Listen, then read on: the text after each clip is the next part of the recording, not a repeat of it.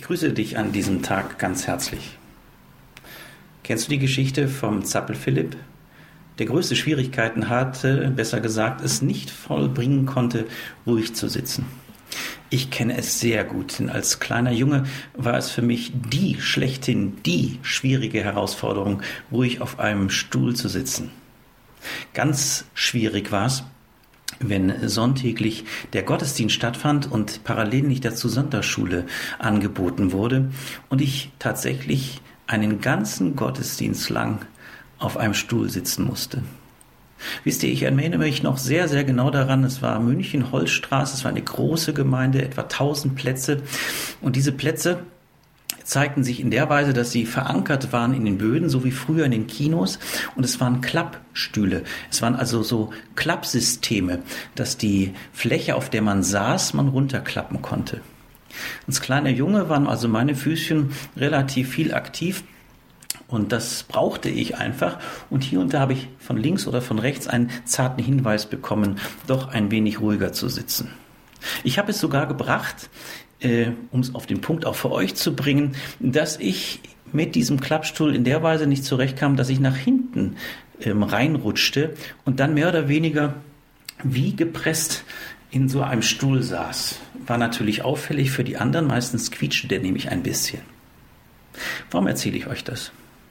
Ich erzähle euch das, weil man manchmal Unruhe in sich hat, nicht nur als Kind, sondern auch als Erwachsener.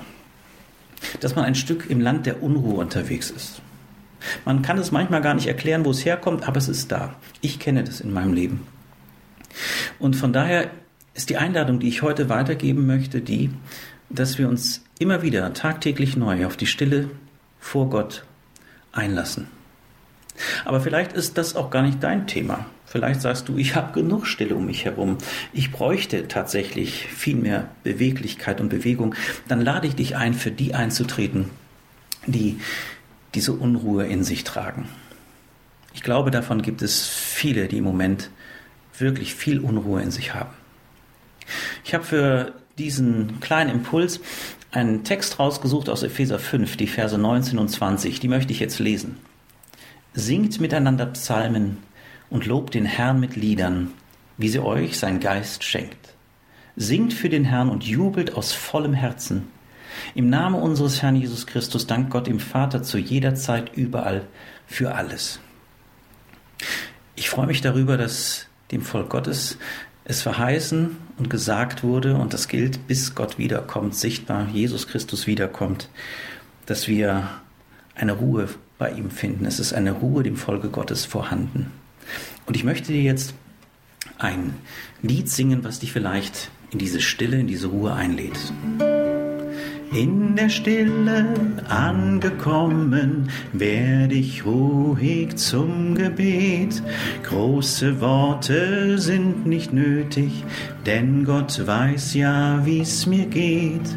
In der Stille angekommen, schrei ich meine Angst heraus, was mich quält und mir den Mut nimmt, all das schütt ich vor Gott aus.